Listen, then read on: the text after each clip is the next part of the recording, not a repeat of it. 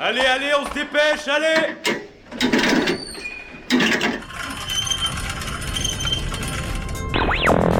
Vie étudiante et associative, c'est la grande voile politique, société, Mais y a pas de voile, abruti culture Immersion dans 10 secondes et même du sport. Take shadow. Four forward. Four forward. Drift into the right level. Tout le monde est à son poste? Du lundi au jeudi, le sous-marin, la quasi quotidienne d'infos de Radio Campus Angers. Bonjour à tous, il est donc 18h04 sur Radio Campus Angers. Bienvenue dans le sous-marin. Vous embarquez avec nous pour une heure d'actualité locale et de rencontres. Je suis Tiffaine et je serai votre présentatrice pour cette émission. Au programme aujourd'hui, de la santé et de l'orientation. Un sujet sérieux pour commencer. Donc le docteur Edith Pancher et madame Bompas, psychologue, seront avec nous pour parler de l'association le SASAD, donc le service d'accompagnement et de soutien à domicile. L'organisation propose un accompagnement aux jeunes confrontés au cancer. Dans un tout autre re- registre, nous discuterons orientation avec Sandrine Capel, donc la directrice du centre de formation pour apprentis sera présente pour présenter la nuit de l'orientation. Donc si vous êtes en pleine période de doute existentiel, stressé par vos examens et votre choix professionnel, restez sur, nos ondes et vous trouverez peut-être la solution à l'un de vos problèmes. Et pour rester dans les études, Margot, lycéenne de seconde, nous rejoindra en deuxième partie d'émission. Elle nous présentera sa chronique sur la réforme du lycée, l'occasion de nous donner son point de vue dessus. Pour finir, nous écouterons un court murmure sur le Parlement étudiant mis en place par l'Université catholique.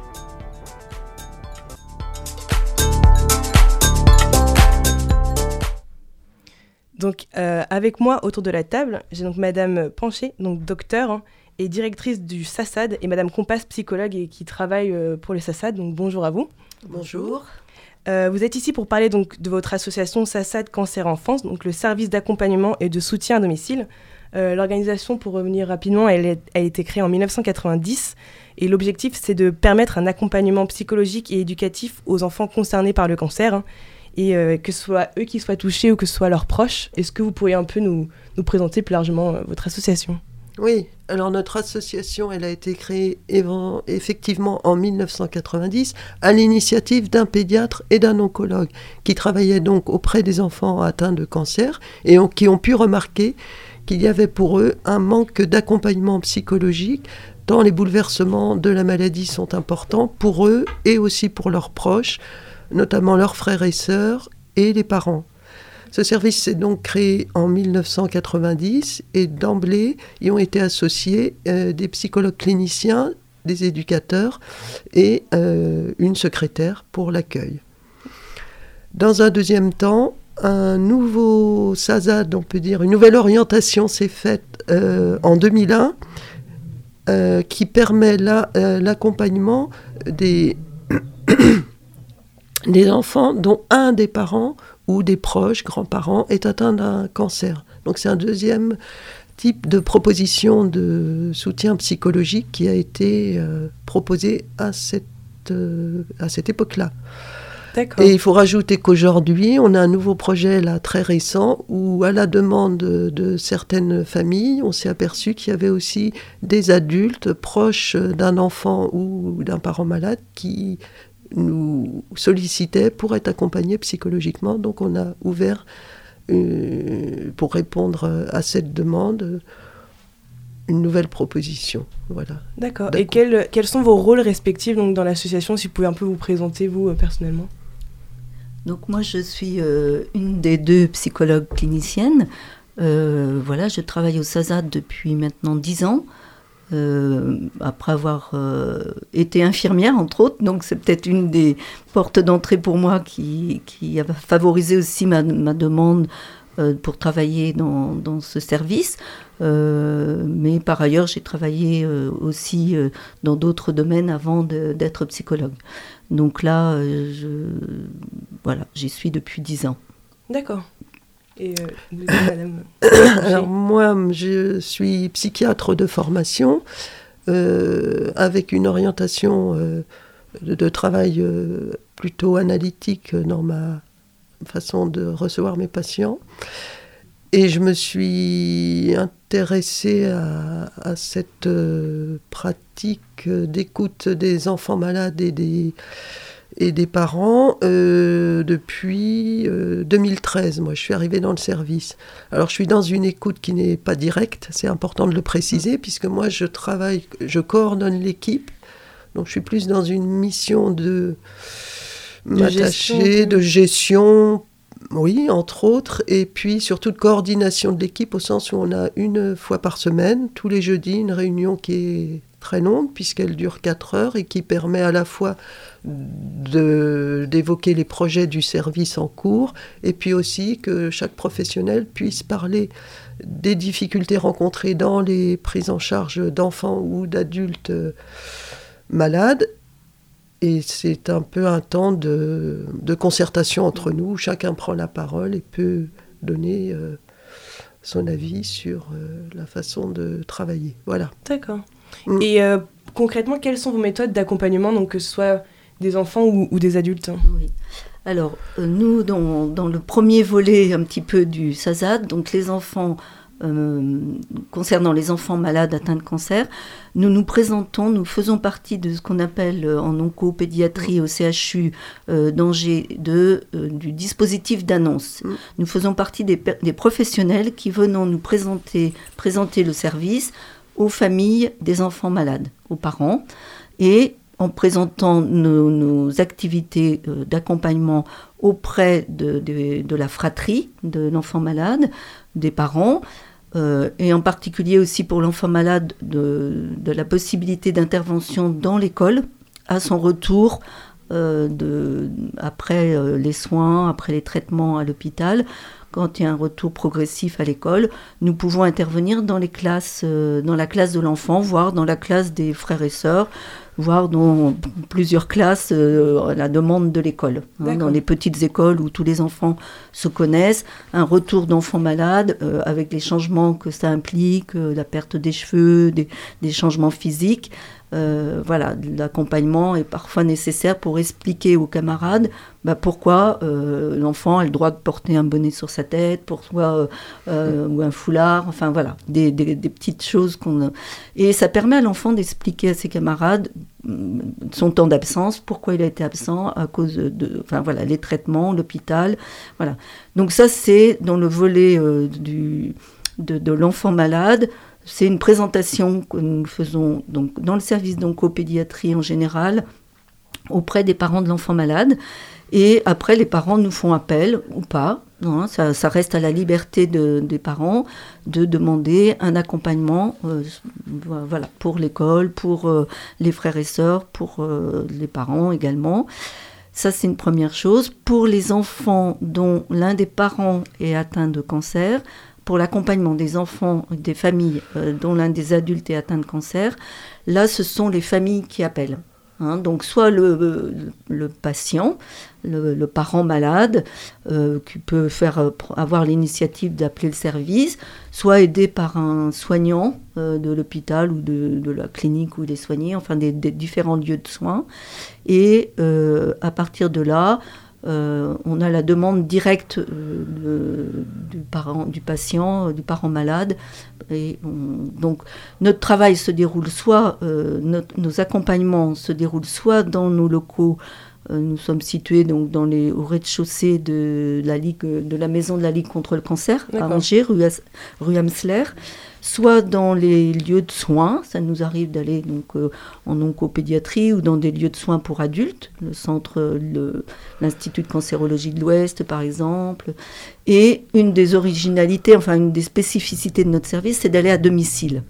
Donc nous pouvons euh, rencontrer les, les enfants malades et leurs familles à domicile, et de même pour les parents, euh, l'un des parents atteint de cancer, là, pour la famille, nous pouvons aussi aller à domicile. Et donc, et dans les écoles. hein, donc différents lieux de, de, de rencontres possibles, nos locaux, les lieux de soins, l'école, les, euh, voilà, et le domicile. euh, voilà. Si je comprends bien, il y y, a deux volets à votre activité. Ça va être soit donc, euh, la préparation des proches euh, de manière psychologique à ce qui va arriver à l'enfant ou ce qui arrive à l'enfant, que, ou, enfin les proches, que ce soit à l'école ou, ou les parents ou la famille. Mhm. Mais au niveau de l'enfant, en tant que tel, l'accompagnement psychologique, ça va être quoi aussi Lui présenter ou est-ce que ça va être plus de discuter avec lui de comment est-ce qu'il se sent Je me demandais un peu? Alors, l'enfant malade, il est pris quand, il est pris en charge euh, dans- au- en oncopédiatrie, par exemple, euh, au CHU de- d'Angers, euh, l'enfant malade a déjà des, psychologues à disposition, voilà, hein, des professionnels qui vont l'accompagner le temps de sa maladie. Nous, on va venir le rencontrer, si les parents nous demandent, nous font une demande, on va venir le rencontrer en particulier euh, soit sur son lieu de soins, soit à domicile pour préparer un éventuel retour à l'école. Donc là, on fait la rencontre. Quand on se présente euh, aux parents, on va en général saluer l'enfant, hein, mais on rencontre pas nécessairement les parents dans la chambre de l'enfant pour présenter le, le SAZAD, mais on va saluer l'enfant, on va lui dire, on va se présenter, on va lui dire qui on est, et qu'on pourra le revoir pour aller rencontrer ses camarades d'école ou pour aller rencontrer ses frères et sœurs, sa famille.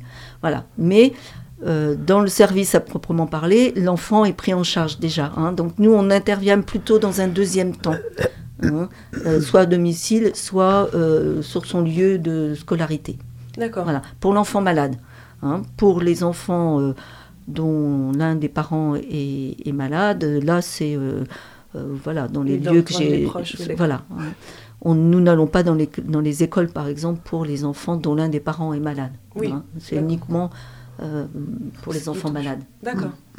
Et euh, vous disiez que vous avez ouvert une nouvelle section donc pour les adultes. Et est-ce que vous aviez le besoin, enfin un besoin s'est créé, vous avez répondu parce- à cette demande hein Oui, on a répondu à cette demande assez récemment parce Mm. qu'effectivement, de plus en plus, les collègues euh, venaient dire que dans certaines familles, un des, par exemple, le conjoint d'un adulte malade euh, se trouvait quand même euh, un peu désemparé, en difficulté, avait besoin d'un accompagnement psychologique. Et euh, ben voilà, on s'est dit que c'était intéressant de, de pouvoir y répondre. D'accord. Mhm. Et quelles sont les questions qui, qui reviennent le plus souvent autour du cancer auxquelles vous avez euh, le plus à répondre hein? Oui. Alors là, bon, tout dépend de, de- alors, de- à quel moment on intervient. Soit c'est au moment du diagnostic et la question euh, principale qui revient, c'est déjà c'est quoi le cancer? Parce que le mot cancer, euh, les enfants n'en ont pas la même représentation que les adultes. Les adultes, c'est un mot qui fait très peur, qui est tout de suite assez vite associé à la question de la mort.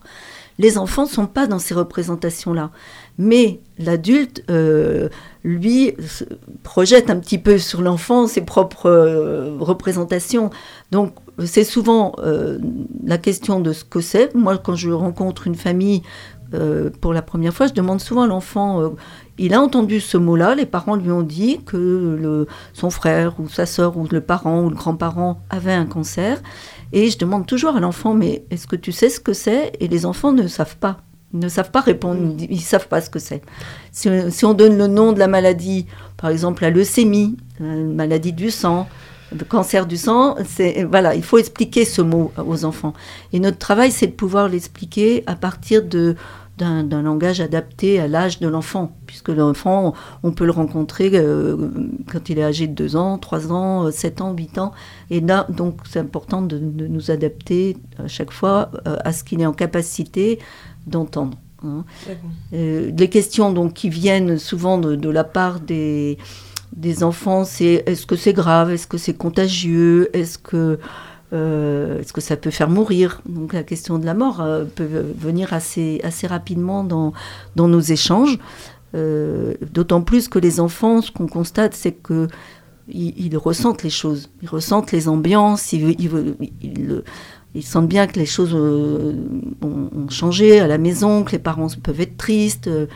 et les enfants, bah, ils savent pas quoi faire de ce ressenti, de cet éprouvé de tristesse qu'ils peuvent apercevoir euh, ou voir chez leurs parents. Et puis, ils ont toujours des oreilles qui traînent, les enfants. Donc, euh, ils, ils- ils entendent des conversations entre adultes, euh, des parents qui téléphonent aux grands-parents ou aux amis. Et, et on, on voit bien que l'enfant, il est encombré euh, de tout ça et qu'il n'ose pas toujours en parler à sa propre famille parce que il voit bien que ses parents sont déjà... Oui, c'est un tabou un peu. Ou que c'est... et puis qu'ils sont déjà tristes. et Donc l'enfant veut pas en rajouter. Donc il va, euh, eh ben, il va avoir, il peut manifester des troubles. Donc ça peut être des troubles de sommeil, des troubles d'alimentation, ça peut être de l'agitation. Euh, cet après-midi, je voyais une petite fille qui a 9 ans euh, avec sa maman. Ben, le sommeil en ce moment est compliqué. Le soir, elle n'arrive pas à dormir. Voilà, donc euh, on a parlé un petit peu de tout ça toutes les deux, mais parce qu'elle s'inquiète de ce qui pourrait arriver à sa maman. donc un âge où bah, la réassurance est nécessaire quand même pour permettre à l'enfant de, voilà, de, bien se développer. Bah, des moments comme ça où le, la maladie grave fait irruption dans une famille, dans la vie d'un enfant, c'est pas simple pour, euh, pour personne, hein, pour les parents les premiers, pour les frères et sœurs, tout le monde, tout le monde est peut-être déstabilisé. Hein. Donc nous, notre travail, c'est de permettre que les mots circulent, la parole euh, circule euh, entre les, les, parents, les enfants, entre les enfants eux-mêmes, malades et bien portants, hein, que ça puisse parler sans tabou, comme vous dites, parce que c'est vrai que c'est un tabou le mot cancer euh, associé à la mort, c'est un véritable tabou. Donc il faut pouvoir un petit peu euh, euh, désamorcer cette angoisse que ça peut susciter. Hein. donc, donc, à l'état du, ça dépend du moment aussi de la maladie. Hein. Au moment du diagnostic, il y a des questions qui sont liées à la nature de la maladie, à ce que c'est. Au moment des soins, il y, a il y a toute la question des traitements avec les modifications, les chimiothérapies, qu'est-ce que c'est? Euh, moi, j'ai l'habitude de présenter aux enfants en général euh, le, petit le site qui est installé, la petite boîte comme euh, qui permet de, à la chimiothérapie, au traitement d'être fait. donc les, les, enfants visualisent un petit peu ce, ce petit objet qu'on a installé. Voilà. Donc là, la chimiothérapie, ce qui est très angoissant souvent pour les patients malades, et les, que ce soit les enfants ou les, les, la chute des cheveux au moment des traitements. La question de la chute des cheveux, ça c'est très très angoissant pour euh, les personnes concernées, que ce soit enfants ou adultes. C'est un moment délicat. Euh, voilà. Donc euh, tous les changements physiques, les, la fatigue, les nausées pendant les traitements, tout ça c'est angoissant pour, pour les enfants. Pour les enfants à gérer, je comprends. Oui. Et pour les adultes aussi. Hein. Personne. Ça fait peur à tout le monde un peu. Et une dernière question, j'ai vu sur votre site que vous organisez des événements régulièrement. Est-ce que vous pouvez nous parler peut-être du prochain un petit peu bah, Actuellement, nous avons, euh, chaque année, nous organisons un groupe de parole pour les enfants endeuillés. Euh, donc nous avons eu une première rencontre là il y a 15 jours et la prochaine, donc sur deux rencontres, la prochaine est le 8 février, donc c'est le même groupe hein, qui revient une deuxième fois. Euh, 10 enfants âgés de 6 à 10 ans qui ont une expérience d'un deuil de soit d'un frère, d'une sœur, euh, soit d'un parent, soit d'un grand-parent. Et à chaque fois, c'est une, expérience intéressante parce que les enfants euh, découvrent que d'autres enfants sont, vivent les, les mêmes, choses. Et ça, c'est très, très important pour eux. Et puis, euh, vraiment, il y a des liens qui se tissent là entre eux et, et la parole qui se libère. Et, voilà, c'est vraiment une, journée. Donc ça, c'est un, un, événement euh, malheureusement qu'on est obligé qu'on fait chaque année euh, de, pour les enfants qu'on continue qu'on connaît hein. ce sont des enfants long terme, hein. voilà des enfants qu'on a rencontrés dans le cadre du travail et qui acceptent de venir après le décès voilà de, de quelqu'un de leur famille voilà sinon dans les activités nous animons aussi des formations pour les professionnels dont une formation euh, qui s'intitule euh, Trop petit pour comprendre, point d'interrogation. Pour leur apprendre à parler du, cancer. Bah justement, nous, nous considérons que l'enfant n'est pas trop petit pour, pour, comprendre et que si on met des mots euh, adaptés à son âge, bah, il peut comprendre ce qui arrive.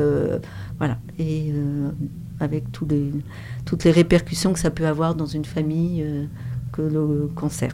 D'accord. Bah, merci beaucoup. Et euh, merci beaucoup d'être venu et nous avoir nous présenter votre association, donc le SASAD. Et donc, euh, bah, merci à vous, Madame euh, Pancher et Madame Compa. Et pour les auditeurs qui nous écoutent, donc ne bougez pas, nous revenons dans quelques instants, dans quelques instants pardon, pour nous parler de la nuit de l'orientation. Et tout de suite, c'est Calibro 35 de Stanley et Ilia sur Radio Campus.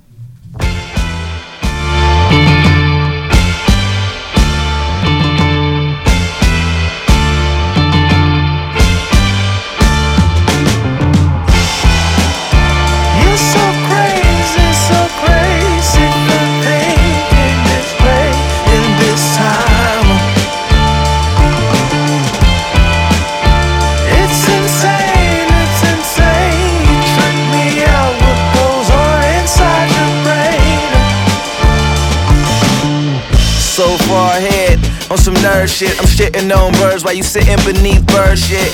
Is that over your head? Like a spaceship going through a black hole, entering the matrix. Am I hitting the red on the speakers? I think it's cause I'm freaking this beat so ridiculous. And if you think this my peak, this just the beginning. Quick peek into the future when I'm winning. Star Trek Enterprise representing in my alien secret identity I've yet to mention. Yeah, I'm here in the now. I check my mentions, but I do it for the paper, not for the attention. I like the old ways, yeah, sharing dope pictures. I'm more analog, introvert, smoke swishes, quotitious, flow vicious, goat wishes. With a dope misses, all hits, no misses. It's my time, it's always been. I know, bitches.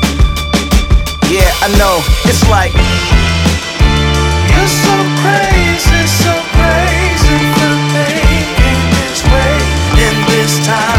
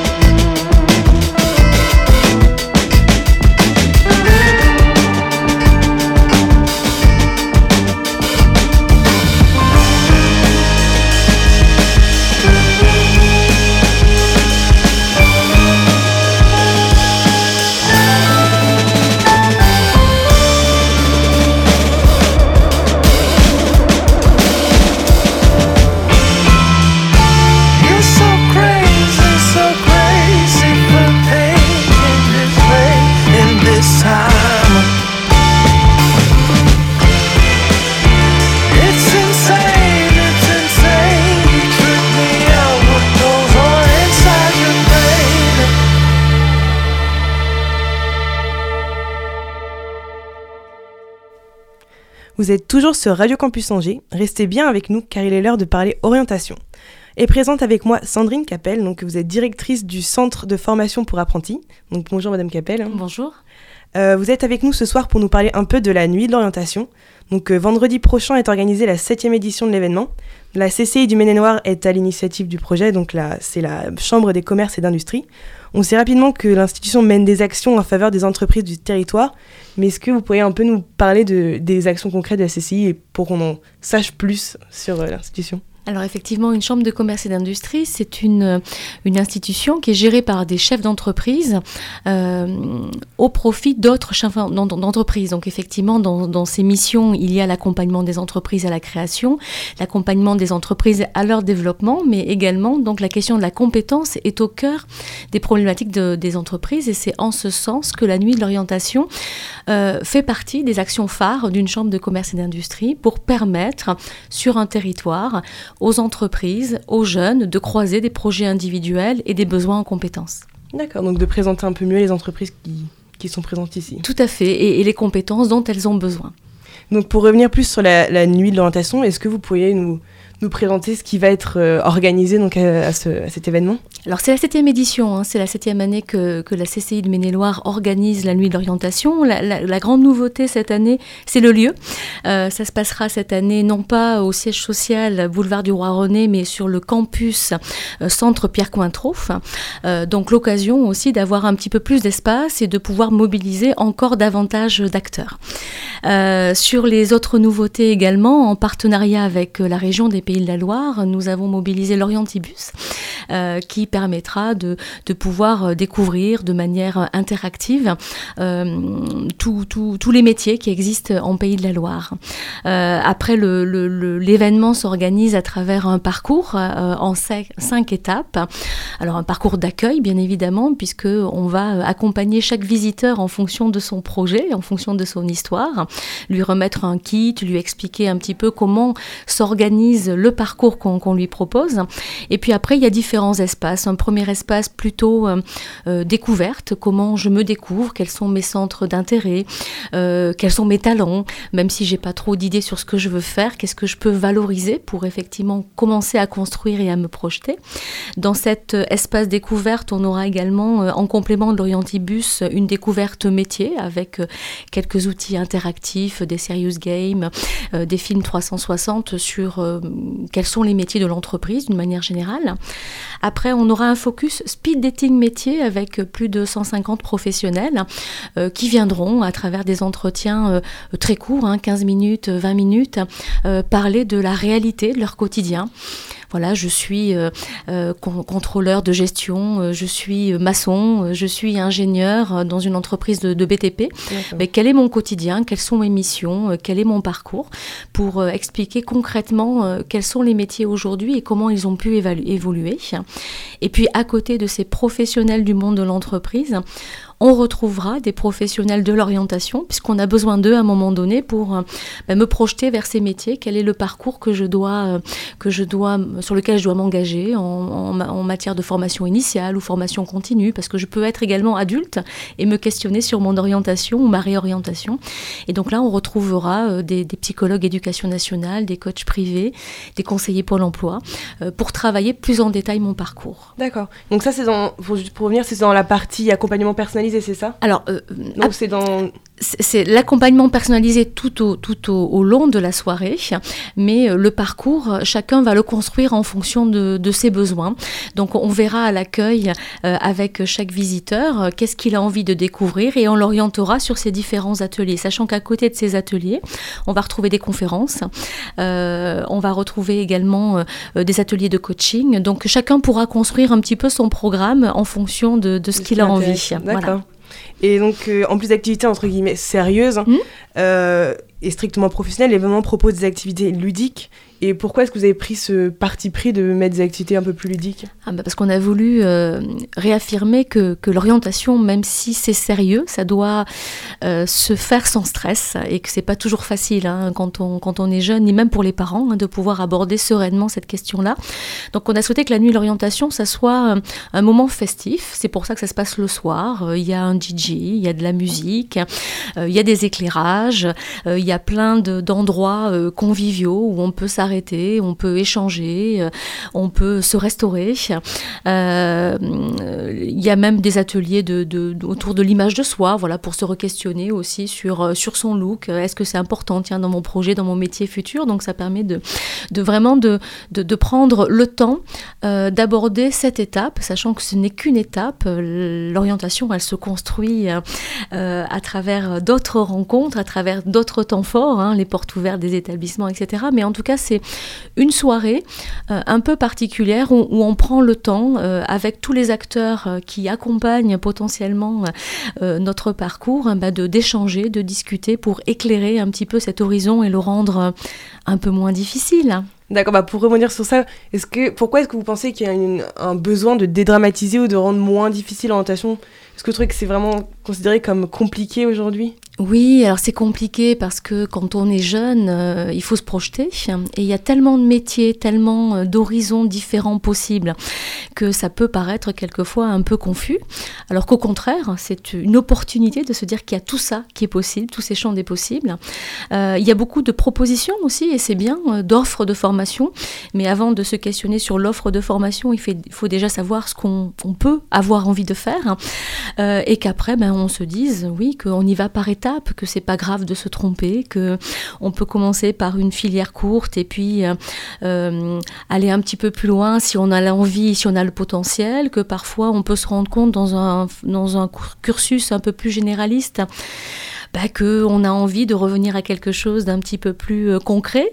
Et il y a des filières aujourd'hui un peu plus courtes qui justement nous ramènent à ce concret et que oui, l'orientation, ce sont des étapes de vie qu'on construit. L'orientation, c'est tout au long de sa vie, euh, que vous ferez pas le même métier ni les mêmes métiers tout au long de votre parcours. Ça doit être réjouissant et qu'on doit le faire aussi avec plaisir et avec envie. Voilà. Donc oui, il y avait cette volonté avec les acteurs de l'orientation de dédramatiser pour poser les bonnes questions. Les questions, c'est d'abord son projet, son projet, ses envies, ce qu'on a envie de faire, et puis avoir cette capacité à travers des événements comme celui-ci de regarder autour de soi tout ce qui est proposé. Et dans tout ce qui est proposé, il y a forcément quelque chose qui va nous intéresser et sur lequel on aura envie de s'engager. D'accord. Est-ce que si jamais il y a des lycéens ou même des personnes qui veulent s'orienter, qui nous écoutent, vous aurez des conseils à leur donner euh? À part aller à la nuit de l'orientation Alors déjà, aller à la nuit de l'orientation, parce qu'ils rencontreront tous les acteurs qui pourront les aider. Mais c'est vrai que je pense, oui, qu'il faut, il faut essayer, il faut découvrir. Euh, quand on n'a aucune idée du métier qu'on veut faire, c'est normal. Euh, par contre, ce qu'on peut faire, c'est profiter euh, des périodes de stage que l'établissement propose, même des vacances scolaires qu'on peut avoir pour aller découvrir. Il y a énormément d'entreprises aujourd'hui qui ouvrent leurs portes, juste pour permettre à un jeune d'aborder euh, la vie d'une entreprise, c'est pas facile hein, quand on n'a pas vécu euh, ce monde de l'entreprise. On imagine plein de choses, hein, et plein de choses quelquefois qui sont vraies, et puis d'autres euh, voilà, qu'on fantasme, qu'on appréhende. Donc déjà, c'est d'aller découvrir, d'aller à la rencontre, prendre ce temps. Il faut essayer. Je crois que c'est ça. Quelquefois, l'orientation, elle se fait aussi en essayant. On se rend compte qu'il y a des choses qu'on aime, et puis il y a des choses qu'on aime moins bien. Et c'est comme ça qu'on chemine tout au long de, son cursus. Et l'orientation, elle est dès le collège elle peut se construire au lycée, elle peut se, se, se, se, finaliser un petit peu avant ou même après un cursus universitaire, c'est pas très grave. C'est aussi la maturité autour du projet qui permet de, bah, se laisser guider et de prendre, de, de, prendre les bonnes directions. Et ce sont toujours les bonnes directions, il n'y a pas d'erreur. il y a plusieurs euh, chemins pour aller vers, dans une même direction, mais l'important c'est que chacun effectivement prenne ce chemin. D'accord. Et donc c'était, vous disiez tout à l'heure, la septième édition, donc ça a plutôt bien marché, d'après ce que j'ai compris pour les six premières. Hein. Tout à fait. Est-ce que la CCI a des attentes en termes de nombre de visiteurs pour cette édition? Alors des attentes, on espère euh, pouvoir accueillir toutes celles et ceux qui, se questionnent autour de, l'orientation. L'année dernière, nous avions accueilli en centre-ville près de 2600 visiteurs. Là, aujourd'hui, nous sommes dans un lieu avec une capacité d'accueil beaucoup plus importante, donc on ne se donne pas de limites ni de freins. Au contraire, au contraire. Hein, je rappelle, c'est ouvert à tous, qu'on soit jeune ou qu'on soit moins jeune, parce que euh, euh, même, même après quelques années euh, professionnelles, on peut se, se questionner sur la suite de son projet également. C'est important. D'accord. Donc une dernière question, donc ça c'est plus sur la réforme du bac. Donc elle a été mise en place pour le gouvernement pour donc préparer mieux l'orientation et pour une meilleure réussite des bacheliers, donc c'est ce qui a été dit. donc l'idée c'était de composer un bac à la carte pour qu'ils choisissent mieux leur spécialité est-ce que vous avez eu des retours de lycéens sur cette réforme et euh, vous nous disiez qu'il y avait une conférence notamment sur ça proposée hein? Alors effectivement, euh, on n'a pas eu de retour puisque cette réforme elle se met, en place hein, puisque aujourd'hui ce sont les classes de première qui sont directement euh, concernées par ce nouveau bac qui, qui ça y est, il y a les premières épreuves qui, se, qui se mettent en place dès la classe de la première et ça sera l'épreuve finale, les épreuves finales l'année prochaine. Par contre, ça suscite forcément beaucoup de questions. Donc ce qu'on a souhaité, c'est pouvoir proposer dans le cadre du programme de nos conférences avec le Centre d'information et de l'orientation une conférence à destination donc de notre public, des parents qui seront là à la nuit de l'orientation et, des lycéens pour justement démystifier, expliquer euh, ce qui, se, ce qui se met en place. Mais vous avez raison, alors au-delà des aspects organisationnels, hein, on voit bien que comme toute réforme, il faut le temps aussi que cette réforme euh, se mette en place et ça crée euh, pas mal de bouleversements, notamment au niveau des équipes pédagogiques, des lycées. Mais sur le fond, vous avez raison de le dire, hein, cette réforme, elle, est là aussi pour, pour permettre, enfin en tout cas, elle, met une attention particulière sur l'orientation et sur le projet du jeune. Donc on peut ne que n'y être, être favorable, c'est important. Et je, me permets aussi de, de, le redire, c'est que euh, cette réforme permet aussi dans le cursus cette découverte du monde de l'entreprise et des métiers. Ça aussi c'est important. Qu'est-ce qui est apporté par rapport au monde de l'entreprise hein ah, C'est qu'il y a des, stages, qu'il y a des forums, qu'il y a euh, des immersions qui sont possibles. Ce n'était pas le cas auparavant au lycée, ça l'était au collège dans le cadre du parcours à venir. Mais avec la réforme du bac, euh, cette information, cette proximité avec le monde de l'entreprise, cette préparation au monde de l'entreprise en même temps qu'on va construire son projet est tout à fait faisable. Il y a des heures qui sont dédiées pour permettre justement soit des visites en entreprise, soit des périodes d'immersion, euh, soit des forums, en tout cas autant d'occasions qui permettent aux lycéens euh, de pouvoir se projeter et, construire leurs projets de manière éclairée. D'accord. Bah, merci à vous, euh, Madame Capel, d'avoir été avec nous ce soir. Hein. Pour rappel, cet événement aura lieu vendredi de 17 à 22h au centre Pierre Cointreau. On se retrouve juste après Boutique Rosy de Dodeline sur Radio Campus.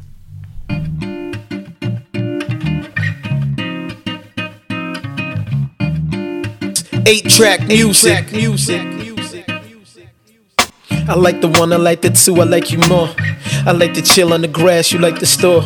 I like to smoke good, so good, how I feel. You ain't playing when you tell me my keep it real. You like to smoke, keep it outdoors, and that's the deal. I like your attitude, tell me how you like your meal. You like it vegan, so I cook it up without the veil. You like to play fight all night, I need a shield. But I could go down too, boo, you need a yield. I think you dig the real deal, and you love the thrill. I like a smart chick, fat booty, good skills. No insta, no snap, like the shoot stills.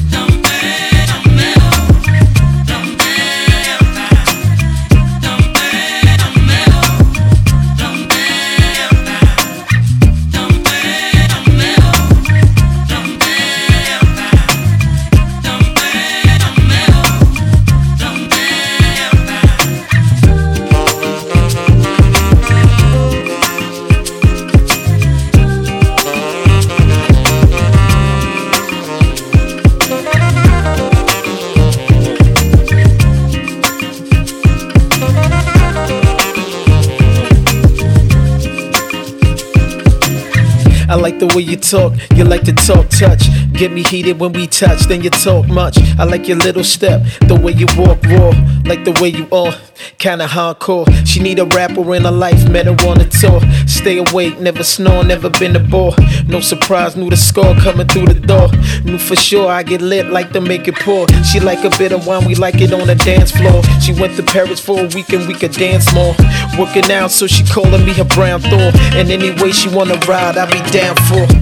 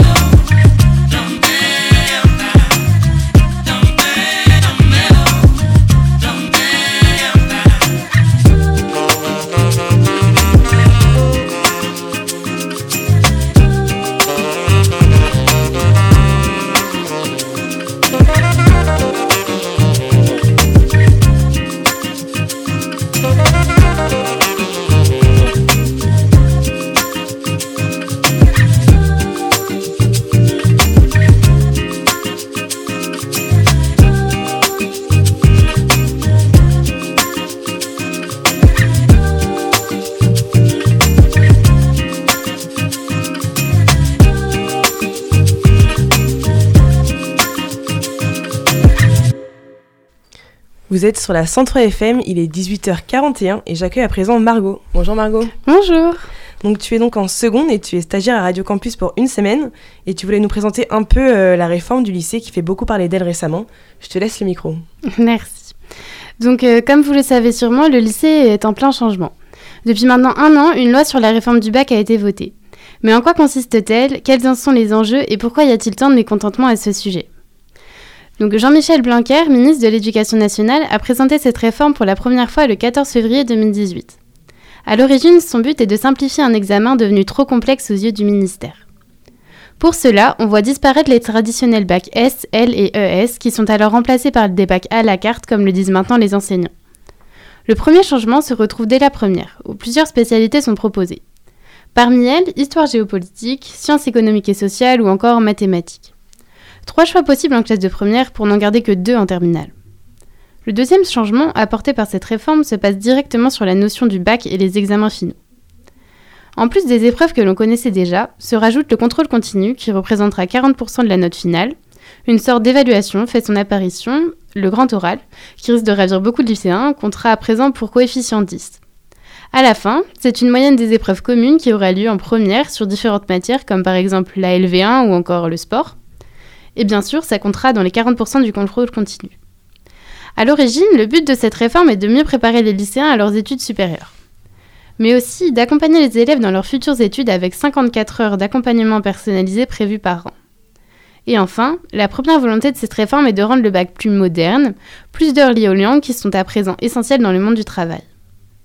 Mais comment vous, comme vous avez pu vous en apercevoir, cette réforme fait beaucoup parler d'elle. Un de ses points sensibles est la suppression des maths dans le tronc commun. Les élèves ne prenant pas maths comme option n'auront donc plus aucune heure de cette matière. Les enseignants craignent que cette option ne soit alors prise d'assaut par les lycéens. Une autre peur des professeurs est que les programmes prévus par l'éducation nationale ne soient trop denses. Cette peur est principalement liée à la diminution du nombre de professeurs au lycée. Cette réforme a mobilisé plus de 1500 enseignants à Angers en avril dernier, preuve que cette réforme fait réagir. Pour ma part, je suis en classe de seconde, donc cette réforme me concerne directement. Je viens de rentrer au lycée et je dois dès cette année choisir mon orientation. Le choix entre toutes ces spécialités paraît être un choix primordial pour nos études futures. Beaucoup de professeurs nous disent que nos choix d'aujourd'hui influenceront nos études de demain. Je pense que l'on nous met beaucoup de pression sur les épaules alors que nos choix ne sont pas encore faits. Pour moi, ces, ces choix sont à faire très tôt, alors que la plupart d'entre nous ne savent même pas quelle orientation choisir. Donc merci à toi, Margot, pour cette chronique. Et euh, je voulais revenir un peu de ce que toi, tu penses de, de, la réforme. Tu le disais un peu à la fin, mais quel est ton avis dessus hein? Je pense vraiment qu'on nous demande de choisir euh, notre orientation assez tôt, alors que bah, je sais que j'ai que 15 ans. Et du coup, j'ai pas vraiment choisi encore euh, quelle voie de métier je vais choisir euh, plus tard pour faire euh, un peu toute ma vie. Et donc, euh, on nous demande vraiment de choisir un peu de notre vie euh, très très tôt. Donc, euh, je trouve vraiment ça prématuré. Tu trouves que ça pourrait un peu fermer des portes pour plus tard hein? Oui, carrément, parce qu'on on nous dit clairement que si on prend des options et qu'après euh, on les regrette, ou alors on se dit euh, non, euh, pour aller dans cette filière-là, il me faut les maths par exemple, et que je les ai pas pris. Et après, on est, euh, du coup, on est obligé de faire une année par exemple de redoublement pour pouvoir continuer dans ce secteur-là. Ok, donc c'est un peu la pression, quoi. Ouais, voilà, c'est ça. Non, je comprends. Bah, en tout cas, merci à toi, à toi pour cette chronique et pour nous avoir un peu présenté ton avis. De rien. Euh, tout de suite, une petite pause musicale. Donc, c'est She's a Big Boy de MC Bez.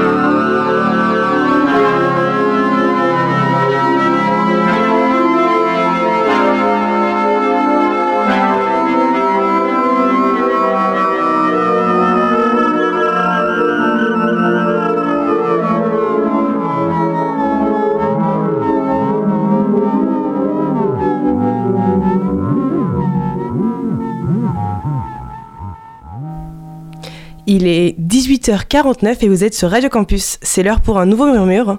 Pour les retardataires qui ne connaissent pas, ce sont des reportages qui visent à mettre en avant les acteurs de la région. Aujourd'hui, le murmure traite du Parlement des étudiants de l'Université catholique. Université catholique de l'Ouest, bâtiment Jeannetot, amphithéâtre Bedwell. Le Parlement des étudiants. Bonjour, je m'appelle Axel Robin. Je suis président de l'association qui s'appelle le le Parlement des étudiants. Le but premier de cette association, c'est de reproduire exactement euh, ce qui se passe à l'Assemblée nationale ou au Sénat, à savoir des sessions parlementaires. Donc très concrètement, euh, deux semaines avant une session, euh, un groupe parlementaire se réunit pour pondre un- une proposition de loi sur un thème très précis. Je vous donne un exemple. Ce soir, ça va être sur les conditions de détention. Et donc il y a un des groupes parlementaires qui a proposé cinq articles. Et donc ce soir, on va débattre sur ces articles. Le groupe parlementaire qui fait cette proposition de loi va le défendre. Les autres groupes vont proposer des amendements, des modifications à ce, à ce travail euh, qu'ont qu'ont effectué un groupe. Voilà. Une vraie valeur pédagogique parce que on force, enfin, les étudiants se forcent à travailler un petit peu sur le mécanisme de, proposition de la loi, de vote de la loi.